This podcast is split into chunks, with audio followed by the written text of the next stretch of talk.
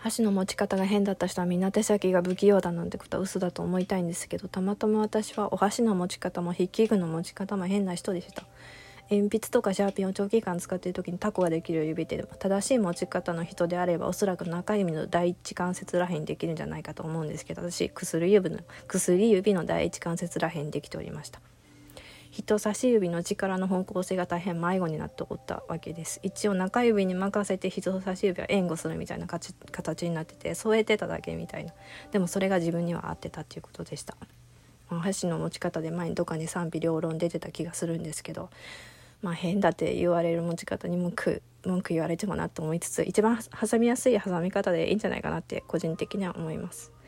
私正しい持ち方が決してできないわけじゃなくてやろうと思えばできるんですけどそれをやるとお米がそのいつも通りにうまく挟め挟めなくなったり食事の時間が伸びて胃に負担がかかるので嫌だなっていうだけの理由です。まあ、左手で箸を持って食べることもやろうと思えばできますので、はい、昔確か左利きだったような気がするんですけど世間の常識が右利きだったので修正して今右利きになっております今も左利きの方は多分右利きの方が見えていないところで苦労されてるんでしょうか。右手で持つこう前提の筆記具とか食器などはこう機能性重視のこうありがた迷惑的なやつなんでしょうか。で話変わってお箸見てたんですけどお箸。今でも食事でお箸を作ってるのはに使っているのは日本人が多い、うん、欧米だとスプーンとナイフ。手食文化で食べてるところもいついくつか中近東インド東南アジアなどあるそうなんですけどそこから見てて使用する道具の違いってどこから来てるんかなっていうところを見ててそうすると食材の食材と料理の手法と宗教的な作法と食べ物の違いっていう風に4つの区分けがあったんですけど食材の違いと食べ物の違いの違いがちょっと分かんなくてうんまあこちょっとこう飛ばします。はい、でだからまあ多分この地域にあるこの食べ物にはこの道具が適していた。例えばお米お米の種類によっては手で食べた方が美味しい場合もある。えー、パサってるインディカまインディカ種の米であれば手食した方が美味しいんだそうです。まあ、手の塩分とこうパサパサ感がええ感じで融合するんでしょうか。食べたことないのでわからないです。で逆に粘ってるのがジャポニカ種の米。日本人がよく食べてる米はそのまあ箸の方が上手に食べられるっていうのはみんなよくわかることだと思います。お手紙の封閉じれるぐらいの粘着物質だから手食はさすがにきつい。うん、でも寿司は箸じゃなくても定食しようと思えば親指と人差し指の犠牲で口運べるかなって思います。さらにおにぎりと手,、手巻き寿司は箸の方が逆に厳しくて果物も私は定食で食べてるかな。お菓子も箸で食べてる人は見たことない、まあ、逆にやってみたいかもしれない。え、ー、とだいぶ食品添加物まみれの食をまあ、取るようになったとはいえ食事中の箸のみの使用率はやはりナンバーワンと言っても良いよっていうこと。うん、で世界ではこの道具を使うと神聖さ汚されるってするものされるものに箸やフォークっていうものが存在してるらしい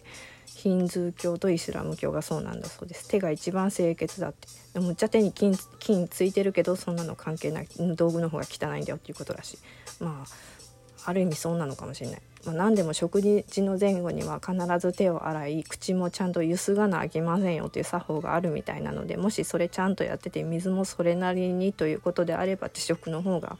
美味しくて清潔なのかもしれないなとは思います。日本で家でこう食事の前に手洗って食事の後にも手を洗う習慣がある人ってなんとなく減ってきてた気がするので店でお手拭きとか出されてたら使いますけど自宅でもやってましたでしょうか？まあ、今年コロナってるから気をつけてる方だいぶ増えてるのかもしれないけど去年までは言うほど手の清潔さに気を使う人って今ほどはおらなんだはず。まあでも、えー、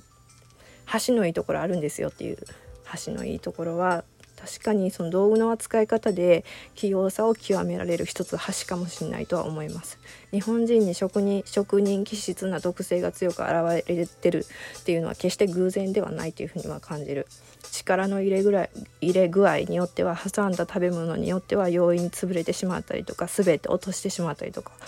する。その曖昧で絶妙な力加減を体感覚で習得できる初期が箸の使い方にある気はしてます。右の意見もこう左の意見も中立の力加減で維持できる。だからこそ真ん中の美味しい食べ物を残さずにえ落とさずに口に持っていけるんじゃないかなっていうふうに例えることもできます。で箸に対してスプーンやナイフはとても直接的なアプローチだなっていう感じがする。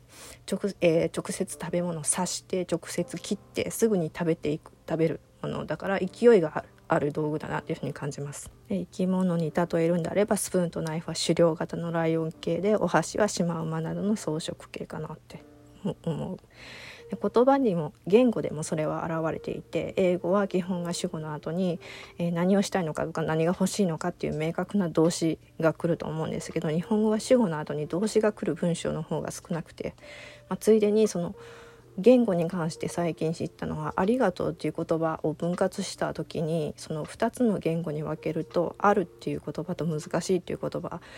あることが難しいというなんか謎の意味になります。これは直接的に訳すから謎になるんですけどその背後にある意味を捉える時、えー、つまり今目の前に見えているもの目の前にあるもの全てっていうのは決して簡単にあるものではなくて日々目の前に存在するもの全ての価値が実は実はどれだけ奇跡の賜物であるのかっていうことに、えー、気づけた時に初めて「ありがとう」っていう言葉の真の意味真の力を理解することができるんですよっていうそういう意味があるっていう言葉と難しい「がたい」っていう「ありがたい」の背後に隠されていたっていうことらしい。これに対して「サンキューはあなたに感謝そのままだから、まあ、目に見えてわかる。やっぱり直接的な表現だなっていう感じがします。英語にももしかして曖昧な言語はあるのかもしれないけどちょっと調べてないので分かりません。今表面的にここで分かったところでは箸の文化が長い道具の観点から見ても言語の観点から見ても日本人というのはもともと物事の曖昧さを好む色が強い民族だったんだなというふうに感じます。はい、それがどうなんでしょうか？今から壊れていくんでしょうか？それとも曖昧さとその英語にあるように直接的な表現をこううまい具合に調合して新規にこう民族て民族として復活していくんでしょうか？